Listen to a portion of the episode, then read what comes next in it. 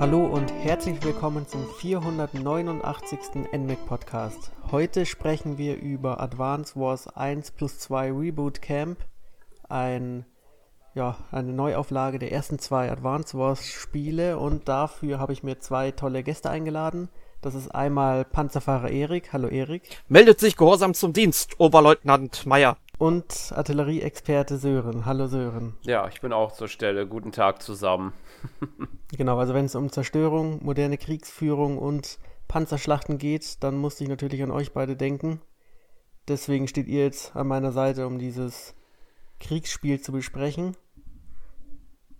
Das nicht zum ersten Mal erscheint, wie schon gesagt, im Grunde fasst es Advance Wars 1 und Advance Wars 2 der ja, damaligen Game Boy Advance Spiele zusammen und erscheint jetzt nochmal neu auf der Nintendo Switch.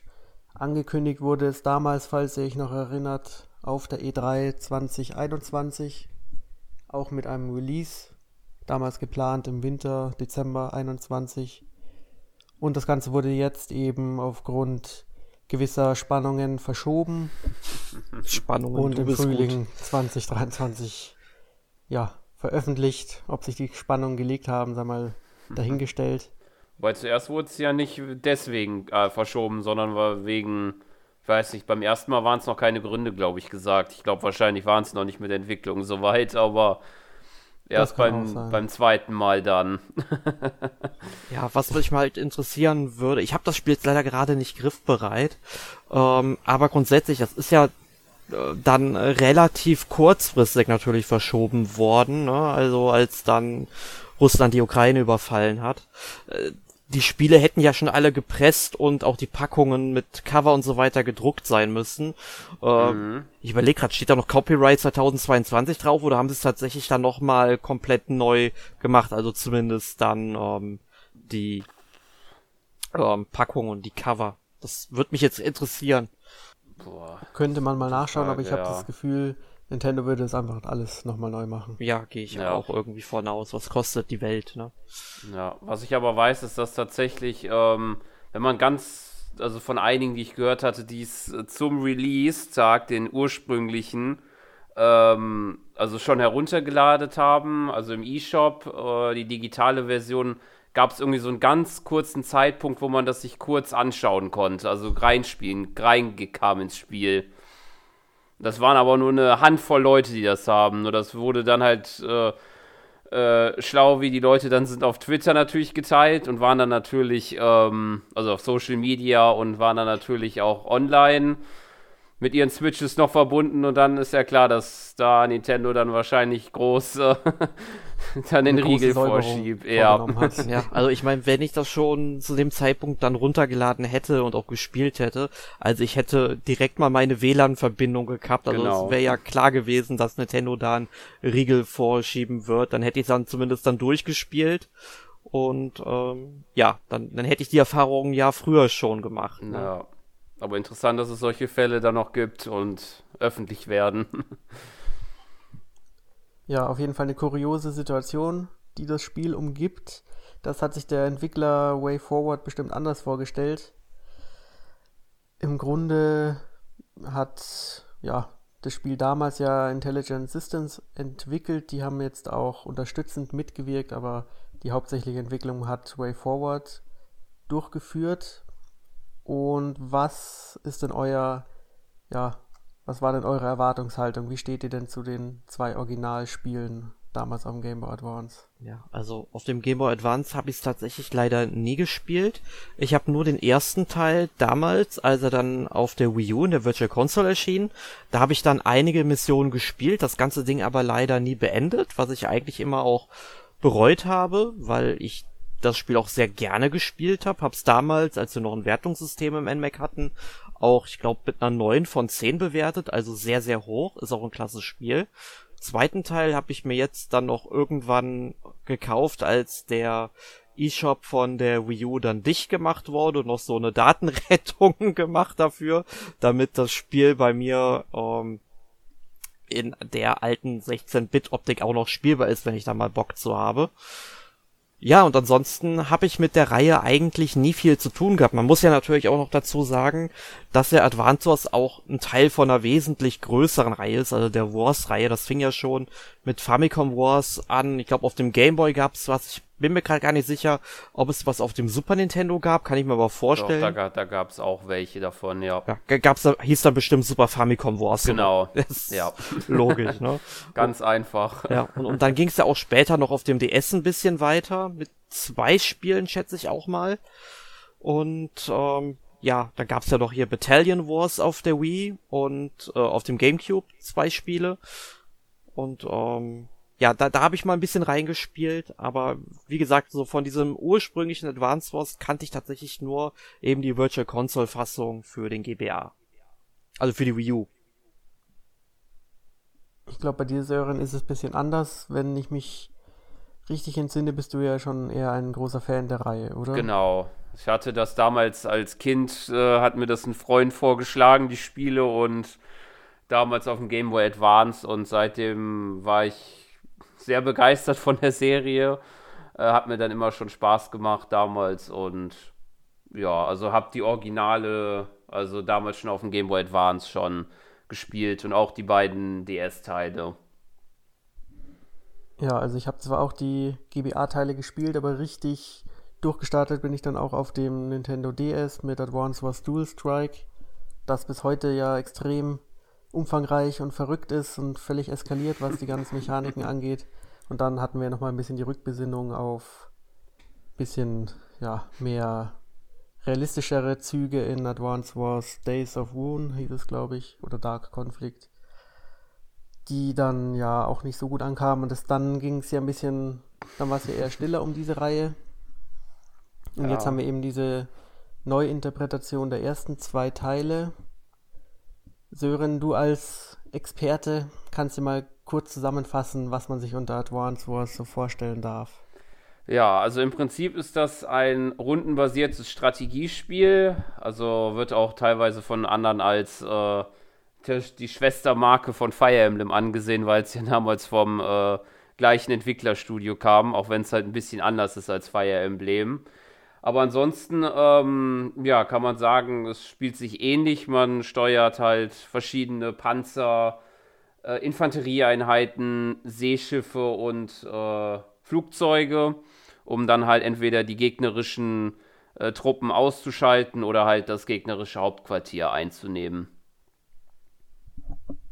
Genau, im Grunde ist es, wie du schon richtig gesagt hast, eine Rundentaktik, indem man moderne Kriegsfahrzeuge zu Luft, See und Land hin und her schiebt auf einer ja, gitterbasierten Karte und dann die Einheiten in den Kampf schickt. Dann gibt es eine kleine Kampfanimation. Davor sieht man auch schon, wie der Kampf ausgeht in Prozentzahlen. Das heißt, es ist jetzt nicht dem Zufall überlassen. Also es gibt einen kleinen Zufall von 5% oder so, je nach Charakter. Aber ansonsten kann man da eben sehr gut planen. Man schaut sich an, wie weit die Reichweite der gegnerischen Einheiten ist, wie weit die eigenen Einheiten laufen können und achtet dann natürlich darauf, dass man jetzt seine starken Einheiten nicht dem gegnerischen Kanonenfutter vorwirft oder seine Infanterie sinnlos verheizt, sondern halt möglichst effizient über die Karte läuft und die gegnerischen Gebäude einnimmt. Ja, aber da musst du wirklich immer gut aufpassen, weil du hast ja in dem Spiel keine Möglichkeit, zum Beispiel alle gegnerischen Einheiten zu markieren und die komplette feindliche, äh, den kompletten feindlichen Bewegungsradius einzusehen, wie du es zum Beispiel bei Fire Emblem machen kannst, wo du dann deine Charaktere manchmal einfach pro Runde genau ein Feld äh, dahin stellst, bevor der Gegner dich halt erreichen kann, um dann in der nächsten Runde richtig zuzuschlagen. Hier musst du wirklich dann immer jede einzelne Einheit ähm, einzeln begutachten. Also du musst hier sehr viel mehr aufpassen. Du kannst genau, leicht Einheiten verheizen. Ja, es gibt natürlich Einheiten, die haben einen riesen Bewegungsradius, wie zum Beispiel große Flugzeuge, irgendwelche Jäger. Und wenn man die jetzt nicht auf dem Schirm hat, können die einen auch gerne mal einfach riesige Löcher in die Armee schlagen. Und da muss man halt entweder drauf achten oder man achtet nicht drauf und ballert dann halt möglichst viele Einheiten nach. Denn der Schwierigkeitsgrad ist meiner Meinung nach jetzt nicht sonderlich hoch. Es gibt zwar manchmal überlegene feindliche Armeen, aber wie sich die KI verhält, ist manchmal schon ein bisschen fraglich. Also oft war es eindeutig, dass der Gegner einen eindeutig guten Zug machen könnte, irgendwie eine sehr starke Einheit von mir irgendwie zerstören könnte und dann macht sie es aber nicht, sondern zerstört lieber irgendeinen Transporthelikopter oder so. Ja, so war das aber auch, glaube ich, auch schon damals auf dem Game Boy Advance, soweit ich das weiß. Vor allen Dingen in der ersten Kampagne des ersten Spiels waren sie sehr darauf getrimmt. Es gibt ja die ähm, äh, TTPs, wie sie sich nennen, die Truppentransportpanzer. Mhm. Und ähm, die sind wohl so darauf eingestellt und programmiert die KI, dass äh, äh, egal welche Einheit da äh, steht, welches Auswahl es gibt, der TTP wird immer priorisiert sozusagen zuerst. Und ich glaube, das gilt halt auch für Landeboote und äh, äh, Flugzeuge, dass die halt zuerst, zuerst äh, angegriffen werden und dann, glaube ich, die Infanterie und dann erst sozusagen Panzer. Zumindest kommt es mir immer so vor. Da, da habe ich direkt mal eine Frage an euch. Habt ihr denn auf dem normalen Schwierigkeitsgrad oder auf dem klassischen gespielt, wie es damals war? Ich habe auf dem klassischen gespielt. Ebenfalls diese Klassik-Kampagne. Okay, nee, ich habe dann den Schwierigkeitsgrad nach unten korrigiert und ich muss tatsächlich sagen, ich fand es dann an einigen Stellen aber auch fordernd, also zumindest den ersten Teil. Beim zweiten Teil, wo ich gerade dran bin, da habe ich nicht so das Gefühl. Also beim ersten Teil, da muss ich wirklich sagen, also an manchen Stellen, da hat mich der Gegner ganz schön in die Ecke manövriert. Na, also ich würde schon sagen, dass die erste auch ähm, allgemein ein bisschen schwieriger ist, aber das entwickelt sich, würde ich sagen, von, also je mehr man spielt, von der Missionsanzahl her. Mhm. Das finde ich interessant. Ich fand es eher andersrum, dass der zweite Teil meiner Meinung nach irgendwie ein bisschen schwerer war. Vor allem die letzte Mission, die musste ich ja, tatsächlich gut, drei oder viermal starten. Und da habe ich das Spiel auch einige Tage weggelegt, weil es mich zu sehr genervt hat. Was die zwei Spiele unterscheiden, da können wir gleich noch drauf eingehen. Aber du hast es gut erwähnt, ich glaube, dieser einfache Modus ist neu, oder Sören? Ja, der ist neu. Der gab es nicht. Es gibt zwar äh, noch die Profi-Kampagne, die man halt, glaube ich, freispielt, wenn man die einmal durchgespielt hat, die gab es halt damals auch schon. Aber die ja. einfache Vari Variante, die gab es noch nicht vorher. Und das ist auch sehr toll, dass es wieder diese Profi- oder Advanced-Kampagne gibt, die ja genau. dann auch wirklich nicht nur irgendwie den Schwierigkeitsgrad verändert, sondern auch jede Karte mit anderen Einheiten bestückt, dass es eigentlich nochmal eine zweite neue Kampagne ist. Und die ist auch wirklich knackig. Da ist man eigentlich kontinuierlich in der Unterzahl und muss eigentlich jeden Zug mhm. perfekt planen. Ansonsten schafft man da gar nichts. Gut, was wir können ja ein bisschen darüber reden, warum Advance Wars uns so viel Spaß gemacht hat oder warum Sören so ein größer Fan davon geworden ist. Und ich finde, ein Grund ist auch die gute Lesbarkeit und einfach, weil es sehr viel Spaß macht, diese Einheiten zu bewegen. Es gibt eigentlich kaum eine Einheit, die keinen Sinn hat. Jede Einheit ist irgendwie gut gegen eine andere Einheit. Also es gibt schon irgendwo ein starkes Schere, Stein, Papierprinzip. Also es gibt natürlich Panzer, die eigentlich jegliche kleinere Fahrzeuge sofort zunichte machen oder auch Infanterie. Dann gibt es natürlich äh, Anti- Luftgeschütze, die die Flugzeuge zerstören. Die Missiles. Und genau, die Missiles oder auch die Flaks, die auch nicht so schlecht sind. Oh ja. Und dann gibt es natürlich die U-Boote, die die großen, schweren, teuren Schlachtschiffe zerstören, aber die werden, also die U-Boote werden dann von Kreuzern oder wie sie heißen, zunichte gemacht und so weiter. Gibt es eigentlich für jede Einheit irgendeinen Konter. Und das in Kombination mit den, ähm, ja, mit den Überlegungen, welche Einheit man als nächstes bauen will, und auch den Überlegungen, welche Spezialfähigkeit man zur Verfügung hat, finde ich, ist ein ziemlich cooler Mix, der mich auch dazu gebracht hat, die zwei Spiele jetzt nochmal durchzuspielen. Ja, stimmt, genau, das war ja, hatten wir glaube ich auch noch nicht erwähnt, das mit Spezialfähigkeit, weil man wählt ja am Ende noch einen speziellen Kommandanten aus von den verschiedenen, die es gibt. Im ersten Teil eine gewisse Anzahl und dann kamen im zweiten noch ein paar noch dazu. Und äh, wenn man halt eine gewisse Anzahl an Feinden besiegt hat, beziehungsweise von einem eigenen Heer besiegt wird, hat man dann halt die Möglichkeit, äh, eine Spezialfähigkeit einzusetzen, die dann halt einem nochmal in der Runde dann, die man sie einsetzt, einen verschiedenen Vorteil gibt. Ja, also beispielsweise für den Charakter, äh, der ja sozusagen den Hauptkara Hauptprotagonisten spielt, der stellt dann, also namens Andy, der stellt halt in der Runde, wo er genutzt wird, dann halt bei seinen Einheiten dann halt zwei Kraftpunkte wieder her. Genau, das sollte man noch sagen, dass jede Einheit ja zehn Trefferpunkte oder Kraftpunkte hat. Und ähm, Jonas hat ja vorhin auch schon erwähnt gehabt, dass ein Angriff in Prozent Schaden macht. Also man kann sich halt vorstellen, dass jeder Trefferpunkt nochmal in 10 Punkte unterteilt ist.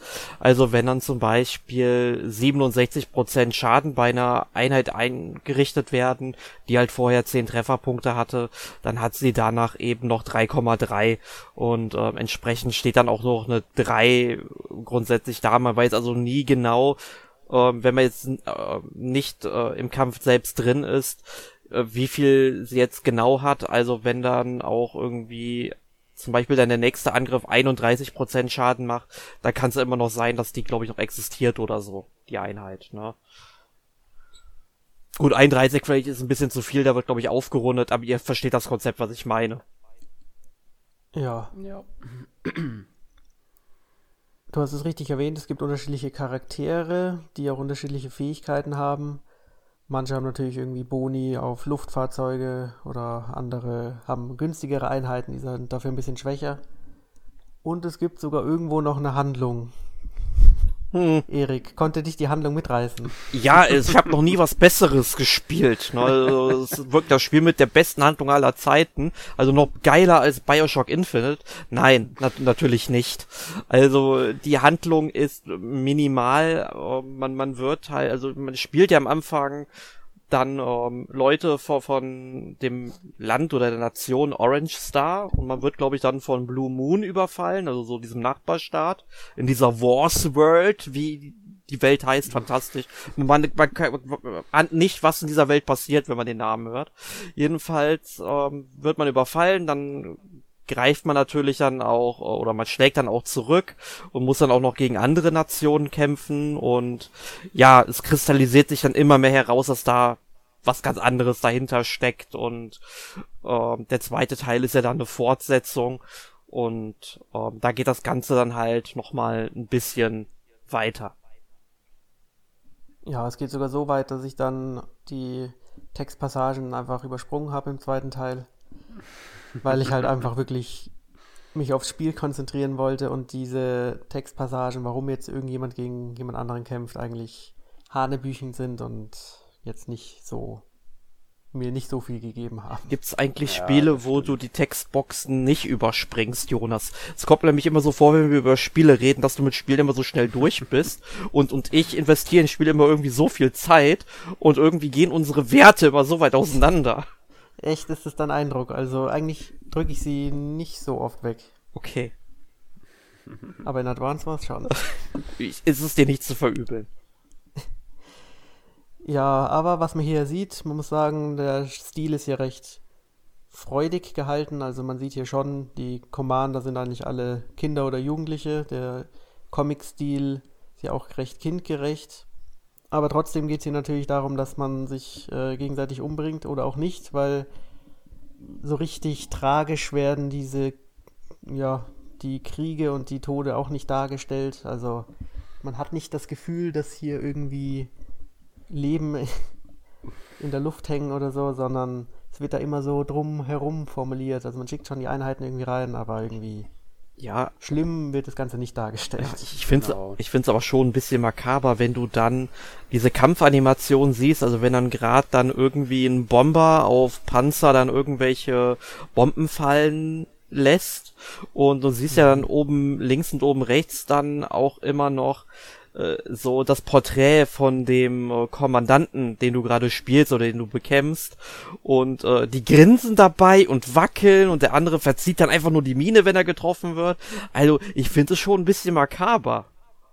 Ja, eigentlich schon. Es ist zwar ja. schon so, dass in vielen Spielen Gewalt ohne Ende drin ist und so in den Filmen, aber hier ist es irgendwie nochmal, ist der Kontrast irgendwie nochmal höher. Und irgendwie wirkt es, mhm. glaube ich, auf uns nochmal anders. Als Kind habe ich das gar nicht so wahrgenommen, aber jetzt sieht ja. man es nochmal aus anderen Augen. Ja, ich meine, vor allem auch wegen der aktuellen Weltlage, ne, ist klar. Ja. Das auch. Ist auch interessant, dass sie das mit diesen animierten Charakteren gemacht haben, auch halt in beiden Teilen wahrscheinlich, weil es gepasst hat, weil sonst war es bis früher halt nur auf dem ersten Teil der Game Boy Advance Spiele. Beim zweiten Teil war halt nur das Gesicht, was halt starr war und hat halt nicht darauf reagiert oder so. Da hat man nur gesehen, wie sie sich bekämpft haben und wie dann die Energieleisten dann abgenommen haben. Ja, und man muss dazu natürlich auch sagen, Way Forward machen eigentlich nur solche bunten Spiele. Ich meine, sie machen ja auch Shantae oder hier River City Girls haben sie ja gemacht. Und das sind ja halt auch so total bunte, fröhliche Spiele. Also was anderes erwarte ich von denen auch gar nicht. Mhm. Gut, dann können wir mal so ein bisschen auf den Unterschied zwischen Teil 1 und Teil 2 eingehen. Also Teil 1 fühlt sich schon so ein bisschen an wie eine Vorlage, wo Teil 2 einfach drauf aufbaut und einfach noch mehr Figuren, Einheiten und Mechaniken hinzufügt. Ähm, also zum einen haben wir diese ja, Commander mit ihrer Gabe besprochen. Jetzt gibt es im Teil 2 auch noch eine Supergabe. Das heißt einfach noch eine neue, stärkere Fähigkeit, die man auswählen kann, die dann das Kampfgeschehen nochmal äh, beeinflusst. Zum Beispiel der Andy kann dann nicht nur zwei, sondern fünf Punkte reparieren und kriegt, glaube ich, noch einen Bonus auf Verteidigung oder so.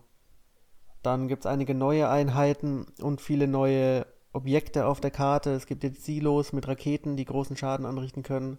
Pipelines, es gibt riesige Kanonen, die die halbe Karte in Schutt und Asche legen können und Fabriken, die Einheiten rauspumpen ohne Ende. Also viele Dinge, die für mich dazu geführt haben, dass sich das Spiel schwerer anfühlt, weil man irgendwie viel mehr beachten muss. Im ersten Teil war es alles noch ein bisschen bodenständiger gefühlt.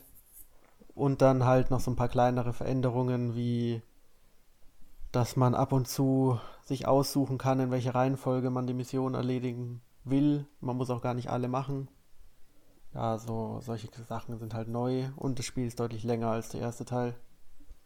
Sören, welcher Teil gefällt dir besser? Der zweite.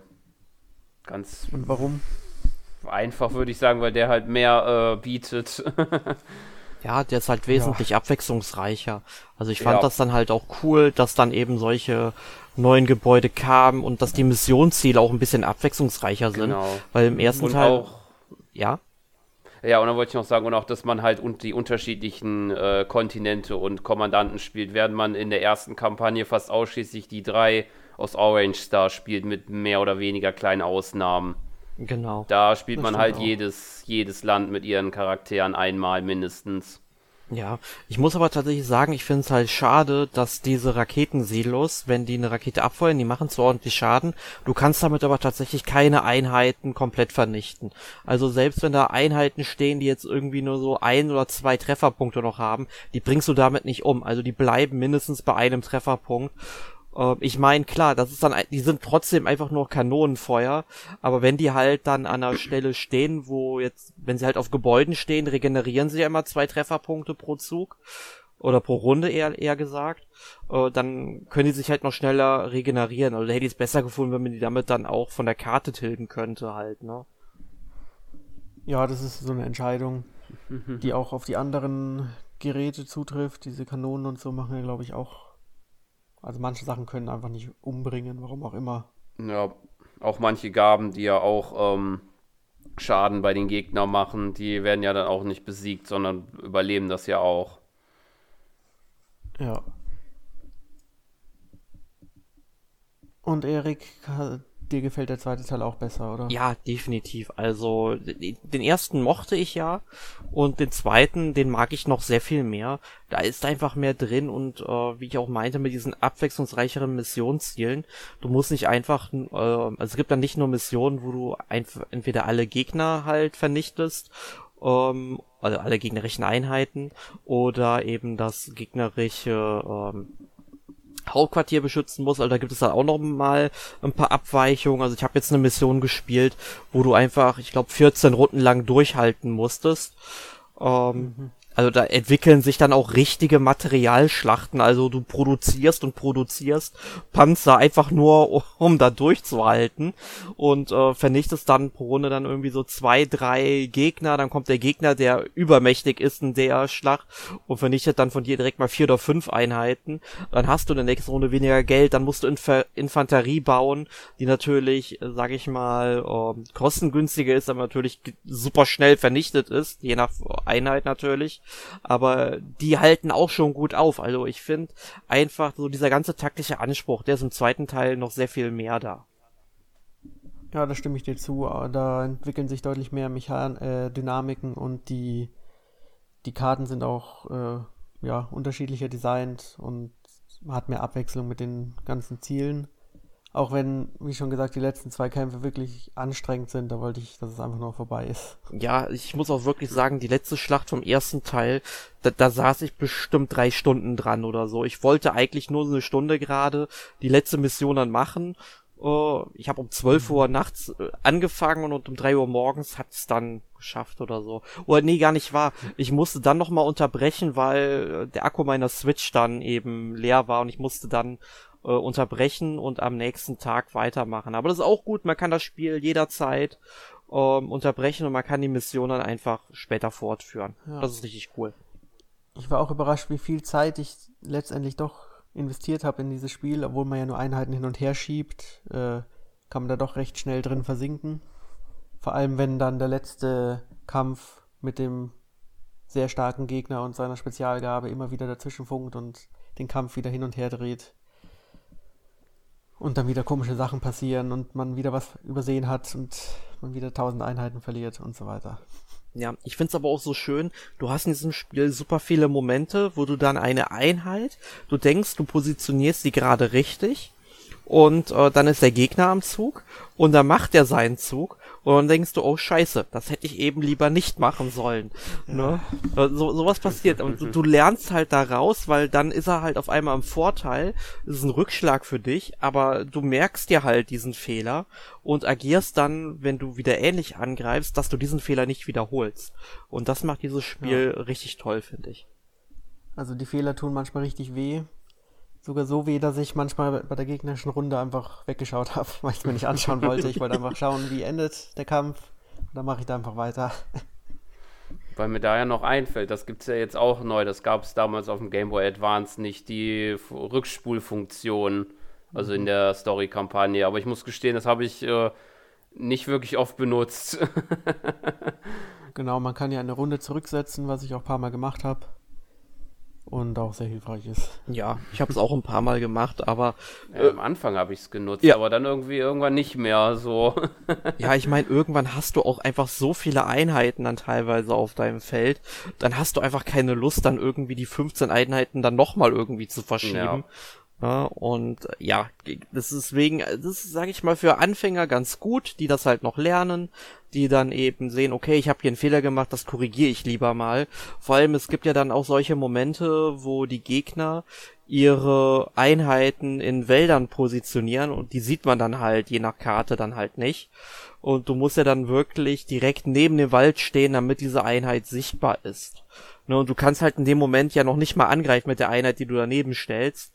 Und das weiß man halt vielleicht vorher nicht. Und dann siehst du, okay, da ist jetzt auf einmal so ein Raketenwerfer drin. Dann denkst du, ja super, der bringt dir gleich meine ähm, äh, Panzer äh, um. Also nicht Panzer, aber halt, der zerstört die. Und dann denkst du, ach, da habe ich jetzt eigentlich keinen Bock zu, weil der mich jetzt eben irgendwie so 16.000 äh, Münzen gekostet hat. Ne? Und dann kann ich schon verstehen, dass man doch mal neu laden möchte.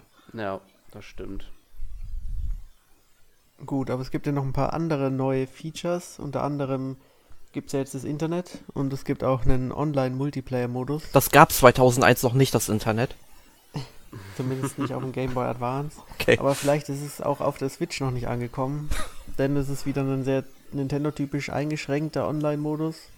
Also zum einen offline kann man im äh, ich, man kann halt die Konsole rumreichen, was sehr praktisch ist. Hot Seat. Das heißt, man kann ja was sehr äh, spaßig ist. Aber man kann auch online mit Freunden spielen. Punkt.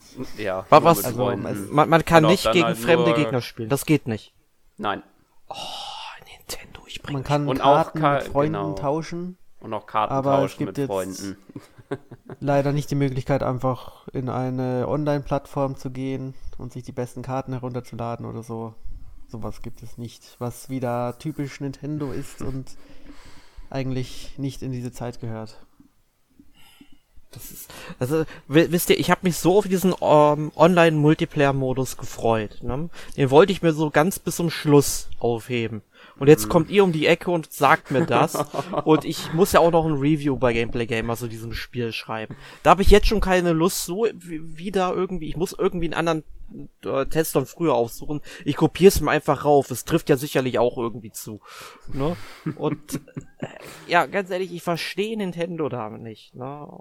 Ich verstehe es auch nicht. Also es gibt noch den Map-Editor, der ist auch gar nicht so schwer zu bedienen. Es macht auch Spaß, so ein paar Sachen auszuprobieren. Ja, Habe ich auch im DS viel gemacht. Genau, der Editor ist viel erweiterter als damals mhm. auf dem mhm. Game Boy Advance. Ja, also damals konnte man nur, damals konnte man nur drei Karten speichern. Hier haben sie es jetzt auf 50 erhöht. Aber das, das wäre natürlich deutlich motivierender, wenn man die hier dann auch online hinladen kann ja, und dann Bewertungen stimmt. bekommt oder so. Ja. Aber hier kann man es vielleicht zwei Leuten schicken, die das Spiel auch haben und die spielen die Karte dann nicht und dann fertig. Ja, eben. Und aber da muss man wirklich sagen, das hat Nintendo eigentlich immer gut gemacht mit Editoren. Also egal ob jetzt in F-Zero, in Excitebike, in Advance Wars, also Editoren kann Nintendo. Also die sind ja, dann. In Mario Maker haben sie es ja auch gezeigt, eben, ne, also, dass sie ja. auch online könnten. Ja. Ja, sie haben ja auch andere Spiele, wo du gegen Fremde online spielen kannst. Stell dir mal vor, du könntest Mario Kart nur mit Freunden spielen. Ich kann es mir gut vorstellen. Stell dir mal vor, du, oder stell dir mal vor, Splatoon könntest du nur mit Freunden spielen. Wer, wer spielt ja. Splatoon? Wäre irgendwie ein bisschen komisch. Ja. ja, also würde ich keine Gruppe zusammenkriegen, muss ich ehrlich sagen. Ne? Also. Ja, oder Mario Kart zu zweit oder zu dritt war auch ein bisschen langweilig. Ja, weil dann gibt's ja nur irgendwie grüne und rote Panzer oder so und das war's dann. Ja. ja.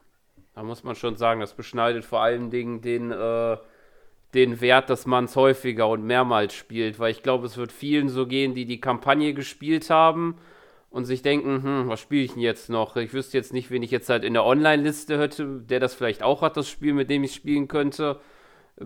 Dann hat man eigentlich fast keine Op wirklichen Optionen mehr. Es gibt halt noch die, das, die Kriegsgebietkarten, die halt sozusagen halt Kämpfe gegen die KI sind, ohne halt Story drumherum. Aber sonst war es das dann eigentlich schon. ja, es gibt wie gesagt noch diese Advance-Kampagne, die ist ja eigentlich schon sehr toll. Ja. Und dann halt diese unendlich viel freischaltbaren Einzelkarten. Ja, genau. In dem Ingame-Shop. Ich weiß nicht, gab es diesen Shop auch schon in den GBA-Spielen? Ja, da gab es den schon, aber halt okay. halt natürlich auch nicht so erweitert wie jetzt. Ja, und halt, man kriegt Punkte, je nachdem, wie gut man die Kämpfe abgeschlossen hat. Und mit diesen Punkten kann man sich dann Teile für den Editor oder halt solche speziellen Karten kaufen, die man dann spielen kann. Ja, ich kann auch nur den Tipp geben, gebt diese Münzen auch ähm, dann aus, wenn ihr sie habt und wartet damit ja. nicht, weil man kann nicht mehr als 9999 Münzen haben. Da haben sie so Die eine Erfahrung habe ich auch gemacht. Da, da haben sie irgendwie so eine bekloppte. Ich wollte halt wissen, was passiert, weil du hast ja immer nur diese vier Felder, wo dann eben die Zahl aktualisiert wird. Und ich wollte einfach wissen, kommt dann ein fünftes Feld dazu, fängt es dann wieder bei null an und wird trotzdem beibehalten. Aber nein, bei 9999 ist Schluss. Und dann habe ich mir erstmal die ganzen Kommandanten gekauft. Die fände ich dann irgendwie schon am wichtigsten weil die schaltet man dann halt in gewissen Storyabschnitten dann halt auch frei. Äh, so hätte ich dann auf jeden Fall die Kommandanten, wenn ich es dann mal mit Freunden spielen will, damit äh, die dann halt direkt alles auswählen können hier bei mir zu Hause. Mhm. Vor allen Dingen wäre das dann doppelt bitte, wenn man dann auch noch die Profi-Kampagne macht, weil ich meine, damals auf dem Game Boy Advance gab es dafür dann halt nochmal die doppelte Punktzahl, dann, wenn man das auf der Profi-Kampagne durchgespielt, also die, die Mission durchgespielt hat. Ich weiß nicht, ob das jetzt auch noch der Fall ist, aber ich würde es jetzt mal vermuten, weil geht ja sehr dem Original getreu nach. ja. Dann was auch neu ist, ist der Grafikstil, der ja ein bisschen polarisiert hat. Wer die Originale kennt, weiß, dass die auf ja eine typische Pixeloptik setzen. Jetzt haben wir hier eine 3D Umgebung, natürlich immer noch dieselbe Perspektive, aber halt schon eindeutige 3D-Figuren. Wie hat der euch denn gefallen? Also wenn du mich fragst, also ich bin ja Baujahr 1988, also für mich sind Pixel, alt. ja, ich bin ein ganz alter Mann und für mich sind Pixel das einzig wahre. Was will man mit Polygon? Pixel, Pixel beste überhaupt und jetzt hat man halt so einen Comic-Stil. Ähm, ich bin ja auch nie so ein großer Fan davon gewesen wie Way Forward mit ähm, hier River City umgegangen ist. Ich meine, sind halt Spin-offs mit River City Girls, aber ähm, sie verwestlichen halt immer sehr viel und das mag ich dabei nicht so ganz. Ne? Also da mochte ich halt diesen Pixel-Look immer mehr. Ähm, aber trotzdem, ich finde ihn jetzt auch nicht so unansehnlich, dass ich sagen würde, ich spiele es jetzt nicht weiter. Ähm, ich hätte mich sehr darüber gefreut, wenn man irgendwie auf den Knopf drücken könnte und einfach wechseln würde simultan so, ne? Dass man sagen kann, boah, ich habe jetzt nochmal Bock hier auf Retro und zehn Sekunden später sage ich, boah, nee, ich will jetzt doch modern haben und dann hätte ich dann vielleicht diesen Comic-Look dann halt gehabt. Das hätte ich cool gefunden. Und bei dir, Sören? Ja, ich sehe es genauso. Ich habe jetzt auch kein Problem mit, aber kann es auch verstehen, dass da der eine oder andere bestimmt das auch gerne im Pixel-Look wieder gesehen hätte. ja, also verwestlichen ist eigentlich ein guter Punkt. Die Optik hat mich so auf der Karte am Anfang noch am meisten gestört. Irgendwann hat man sich halt dran gewöhnt. Mm. Aber wie die Figuren dargestellt sind, das mochte ich die ganze Zeit nicht. Die sprechen sogar Deutsch. So ein bisschen. Stimmt, ja, es gibt Synchronisationen. die ist jetzt okay. Mal aber so wie die Figuren animiert sind, das hat mir nicht so gefallen. Ja, vor allem, ich habe mich so drüber gefreut, weil wenn du das Spiel beginnst, ne, Advance Wars, das sind irgendwie die ersten beiden Textboxen. Das sind, glaube ich, nicht viel mehr. Da reden sie doch komplett, was da steht. Und auf einmal hast du einfach nur dieses Gebabbel, ja. Und, und, und, und, und das war's. Und dann kommt hin und wieder, sagen die mal pro Textbox irgendwie mal ein Wort oder sie lesen die Hälfte des Satzes und hören plötzlich mit einem Satz auf. Und dann denke ich mir einfach nur, was war da denn los? Also, ja. äh, sorry, ich meine, so viel Text ist in diesem Spiel jetzt auch nicht drin. Das hättest du in verschiedenen Sprachen komplett synchronisieren können. Das wäre, glaube ich, gar nicht mal so teuer gewesen. Ähm, und du hättest halt dann die Synchro fertig, wenn du das Spiel in 20 Jahren irgendwie nochmal auf die Switch 4 oder so dann uh, portieren willst. ja, weil das wissen wir ja von Nintendo mittlerweile, die hauen gerne alte Spiele halt nochmal raus. Ähm, hätten sie vor 20 Jahren nicht so sehr gemacht. Ähm, naja, ja, ne, also da hätte man sich wirklich mehr Mühe geben können oder zumindest sagen können, okay, wir synchronisieren das einmal komplett auf Englisch und Japanisch. Punkt. Wäre auch okay ja. gewesen. Ne, Wäre aber ja. wesentlich atmosphärischer gewesen als das Halbgare, was sie hier getan haben. Ja, wir hatten auch beim letzten Podcast, da war, war ich ja auch dabei zu Tears of the Kingdom, da war ja auch schon bei uns die Diskussion, äh, warum das Spiel nicht auch eine komplette Synchronisation hatte, wo ich es da teilweise verstehen kann, weil es ja doch sehr viele Dialoge gibt, aber jetzt hier bei Advance Wars hätte ich mir das auch schon gewünscht, dass da dass doch auch äh, mehr Synchronisation drin wäre, als jetzt, wie es jetzt ist. ja, ja gut, man muss doch nur bedecken, äh, ich finde auch Tears of the Kingdom, genauso wie Breath of the Wild damals, und bei Breath of the Wild war es vielleicht noch nicht abzusehen, ähm, da gehört auch eine komplette Vertonung rein, finde ich. Einfach halt aus dem Grund, weil es ein Spiel ist, was sich so 20 bis 30 Millionen Mal verkaufen wird. Nintendo ja, gut, wird. Von dem äh, Sinne. Nintendo wird so viel Geld damit verdienen, die können mir nicht sagen, dass sie sich da keine Synchronisation leisten können. Ne? Und es gibt so viele andere Spiele in dieser Größenkategorie. Also Skyrim ist ja auch komplett vertont zum Beispiel, läuft auch auf der Switch komplett. Ne? Ich meine, The Witcher 3 müsste auch komplett vertont sein, läuft auch auf der Switch. Ne? Also Nintendo macht es sich da zu einfach. Also die, die hängen da der Zeit wirklich hinterher. Ja. Ja, oder sie wussten halt jetzt in Advance Wars, dass die meisten Leute sich bei dieser Story nicht wirklich mitreißen lassen und sowieso die Hälfte überspringen. Da können sie sich auch sparen. Ja, sie haben an dich gedacht, weil ich habe denen das schon gesteckt. Ich habe denen das vorher schon geschickt. Jonas liest die Texte eh nicht in Spielen, also braucht ja da. Ich wusste gar nicht, dass die bei der Hälfte abbrechen. nee, ich wusste es schon, aber es war mir eigentlich komplett wurscht. Ja. Gut, aber dann können wir ja langsam Richtung Fazit überschwingen. Das sind ja jetzt hier zwei alte Spiele, die zum Vollpreis angeboten werden. Ich meine, wahrscheinlich kam schon jetzt in unserer in unserem Podcast raus, dass uns die Spiele eigentlich schon ziemlich gut gefallen haben, einfach weil das Spielprinzip toll ist und die Spiele damals auch schon gut waren. Aber würdet ihr dieses Spiel jetzt zum Vollpreis jemanden empfehlen und in die Hände drücken? Ja, absolut. Also ich habe jetzt den zweiten Teil noch nicht durchgespielt, aber ich bin jetzt relativ mit einem Drittel durch vom zweiten Teil und habe auch nicht alle Missionen im ersten Teil gemacht, weil es gibt ja auch Missionen, die wenn du es durchspielst, die kannst du noch gar nicht machen, die kannst du erst später nachholen. Um, ähm, und die muss ich auch noch machen. Und ich habe jetzt ungefähr schon 30 Spielstunden auf dem Tacho. Also ich glaube, am Ende werde ich irgendwie so bei 50, 60 Stunden sein, wenn ich das durchhaben will. Uh, und dann will ich es gerne natürlich auch mit Freunden im Offline-Mehrspieler-Modus dann noch spielen oder vielleicht mal mit euch online. Ähm, und ich denke, da werde ich noch ordentlich Zeit rausholen können. Das Spiel macht Spaß, also ich sehe keinen Grund, uh, warum man es sich nicht uh, holen sollte oder warum ich es nicht empfehlen könnte. Also von mir aus beide Daumen hoch. Ja, geht mir genauso. Ich habe es damals gerne die, die Spiele gespielt und das ist auch jetzt auf der Switch genau das der gleiche Fall. Also die neuen netten Zusatzgimmicks da sind nett, finde ich, sind gut gemacht und ich würde es auch jedem empfehlen.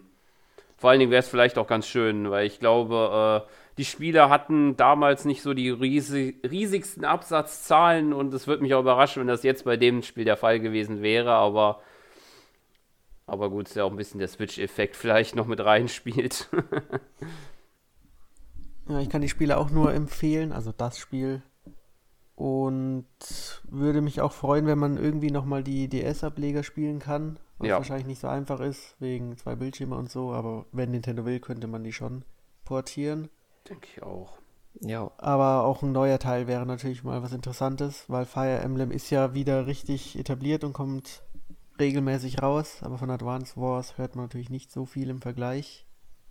Ja, aber fände ich. Mal sehen, ob Way Forward mal was machen darf. Ja, würde ich auch gerade sagen. Also, ich meine, Nintendo lässt ja mittlerweile auch schon mal externe Entwicklerstudios ran. Ich meine, das haben sie immer mal wieder gemacht, aber ich meine, vor ein paar Jahren haben wir zum Beispiel hier Mercury Steam ja entsprechend ähm, Metroid äh, fabriziert, auch gut gemacht. Mhm. Und äh, ich kann mir halt auch vorstellen, also ich hab's ja jetzt gespielt und Way Forward ist in der Lage halt so ein Spiel zu machen.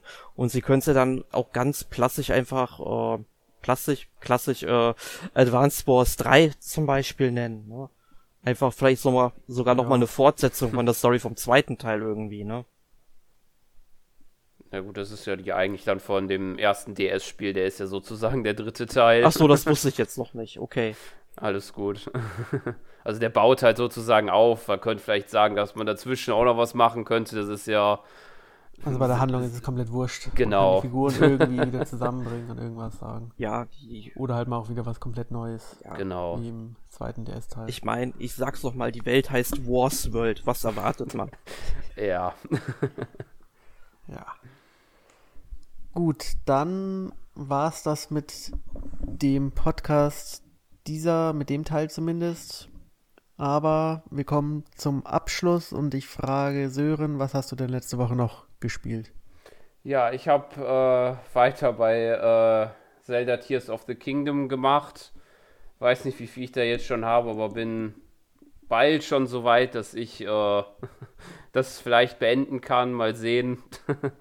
zumindest so, dass ich sage, ich beende es, ist es vielleicht nicht möglich, dass ich das in der nächsten Zeit irgendwann mal an die Komple Komplettierung bekomme. Weil so viel alles zu sammeln, da ich glaube, da übersteigt mir das die Zeit. Aber ansonsten ähm, habe ich noch äh, heute Super Mario Advance mal wieder gespielt. Das ist ja jetzt auf die Nintendo Switch Online gekommen und das war eins meiner ersten Spiele sozusagen. Es war ja, glaube ich, eins der Launch-Spiele auf dem mhm. Game Boy Advance und ist halt eine schöne Sache. Ja, ich glaube. Das Remake vom Super Mario Bros.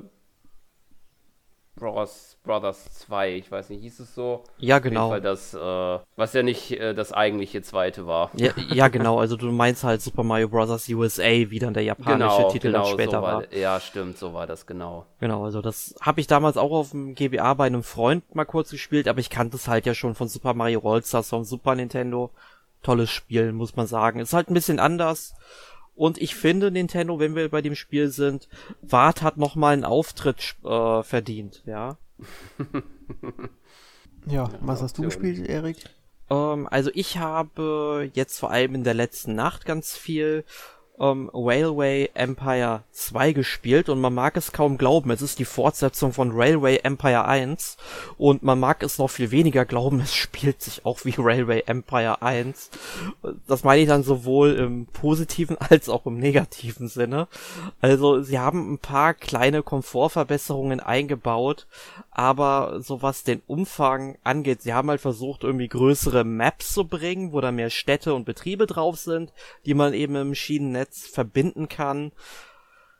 Ja, und äh, das war's halt im Grunde schon. Es fehlt halt auch so diese ganze Diversität, die sie dann im ersten Teil mit den ganzen DLCs dann auch gebracht haben. Da kam ja dann irgendwann zum Beispiel noch Mexiko und Japan dazu als Schauplätze. Jetzt hast du halt wieder Amerika und ähm, ich glaube Mitteleuropa plus Großbritannien.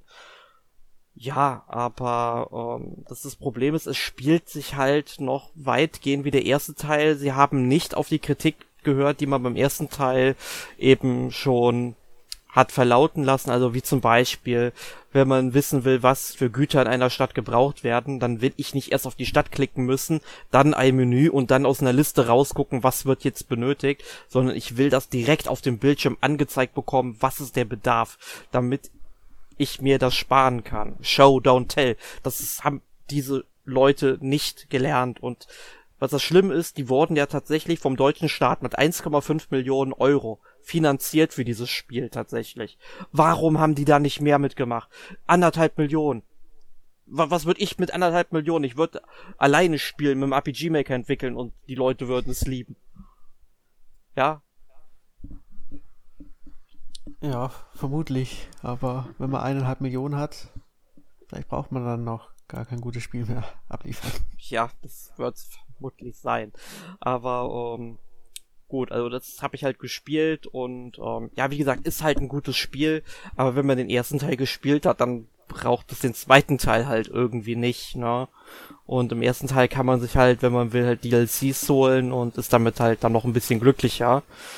Ja, und dann habe ich auf, de, also das habe ich auf dem PC gespielt und auf der Switch gespielt habe ich Trinity Trigger, was ja sozusagen so ein spirituelles Erbe von Secret of Mana ist, aber ja, das wünschen sich viele. Ja. Entwickler, das hört man immer wieder. Ja, also, äh, also Erbe von Chrono Trigger, von alten Final Fantasy, von und so weiter. Ach, die sollen mir mit Chrono Trigger aufhören. Das Spiel, das, das Spiel ist richtig geil, aber was willst du da bitte noch? Äh, warum willst du sowas da nochmal erleben, ja? So mit diesen ganzen Zeitreisen. Und ich meine, du hast ja im da hast ja noch Chrono Cross als Nachfolger gehabt, was ja nochmal so nicht nur mit Zeit, sondern auch halt so mit Dimensionen gearbeitet hat, was halt auch ziemlich cool war. Ähm, und das haben die eigentlich super abgedeckt. Die können gerne noch mal so ein Spiel in diesem Stil machen, aber lassen sie das bitte unberührt. Und äh, Trinity. Ja, die meisten Spiele, die das behaupten, sind halt meistens nicht so gut. Ja, und äh, Trinity. Und wie ist es bei Trinity Trigger? Ja, das ist ach schwierig. Also äh, es hat ein paar nette Ideen, aber es ist grundsätzlich, es, es kommt halt nicht äh, dran. Ne? Ähm, es ist halt, sag ich mal, so vom Grafikstil wirkt es dann irgendwie wie so ein hochskaliertes 3DS-Spiel. Ne? Und also ist jetzt auch nicht so hübsch unbedingt. Ähm, dann also ich muss sagen, das Kampfsystem, das flutscht richtig. Also das ist wirklich gut, weil du musst dann auch wirklich regelmäßig ausweichen und das funktioniert auch. Das funktioniert auch direkt, weil du hast halt so oft Spiele, wo dann irgendwie die Angriffsanimation noch zu Ende geführt wird, obwohl du weißt, der Gegner tötet dich jetzt im nächsten Schlag oder so. Und hier, wenn du da ausweichst, das geht sofort, das funktioniert, das ist richtig toll aber ähm, an sich finde ich, wie es so aufgebaut ist, es gibt auch so eine Art Ringmenü, was du ja auch in Secret of Mana hast, aber das ist auch so ein bisschen anders und komisch und ähm, ja, vor allem so die Geschichte, es ist viel Blabla um nichts, also es wird sehr viel Nonsens geredet. Ich meine, gut, das, da gab es auch eine Menge halt in Secret of Mana, aber halt nicht unbedingt in der Hauptstory. Und da denke ich mir, ähm, ja, dann hätte man es irgendwie auch sein lassen können. Naja, also ich hoffe einfach mal, dass Square Enix dann tatsächlich mal so ein richtig gutes Mana-Spiel noch machen wird. Ähm, gerne auch meinetwegen so im Stil von Trials of Mana vom Remake. Also das war ja auch ein fantastisches Spiel.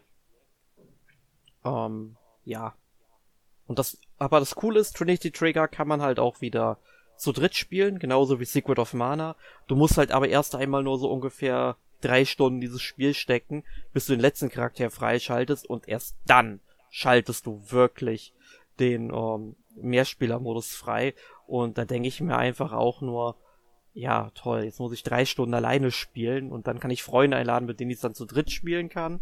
Also ich meine, bei Secret of Mana hat das am Anfang auch was gedauert, aber das hat maximal eine Stunde gedauert und da hätte man sich auch gut abwechseln können und so finde ich es dann halt irgendwie, hm, ja, naja, man hat's versucht. Ja, wie sieht's bei dir aus, Jonas? Was hast du gespielt? Also ich habe wie Sören natürlich Zelda gespielt, völlig unbekanntes Spiel. Ich weiß nicht, warum ja, ihr dieses Spiel so toll so findet. ich habe ja noch gar nicht gesagt, ob ich es toll finde. Ja, aber ihr spielt's. Ich habe ja schon aufgegeben. Ja, also bisher macht es mir schon viel Spaß, obwohl Aha. der erste Teil hat er natürlich noch durch die neue Welt und so schon nochmal einen neuen Eindruck gehabt. Aber nicht, dass ich mich an diese Welt noch erinnern würde, aber dieser Erkundungsdrang ist jetzt ein bisschen weg. Da gibt es halt ein paar neue Sachen. Aber ich spiele es auf keinen Fall so viel wie den ersten Teil damals, also Breath of the Wild. Aber so viel Zeit konnte ich da jetzt nicht investieren, deswegen dauert es noch ein bisschen. Und ansonsten habe ich Octopath Traveler 2 weitergespielt, wo ich auch noch die Hoffnung habe, das irgendwann mal durchzuspielen, aber es ist halt auch sehr umfangreich. Aber auch deutlich besser als der erste Teil, meiner Meinung nach. Und deutlich besser als Tears of the Kingdom. Das weiß ich noch nicht. gut, ich kann, kann halt ich gut, ich meine, ich habe Octopus Traveler 2 auch nicht so weit gespielt bisher. Ich glaube, ich habe von allen Kapiteln so die Eröffnung gespielt und dann glaube ich irgendwo ein, zwei zweite Kapitel. Aber das hat mir deutlich mehr Spaß gemacht als ähm, Tears of the Kingdom, also mal abgesehen davon, dass es ein anderes Genre ist. Ja, ist schwer zu vergleichen.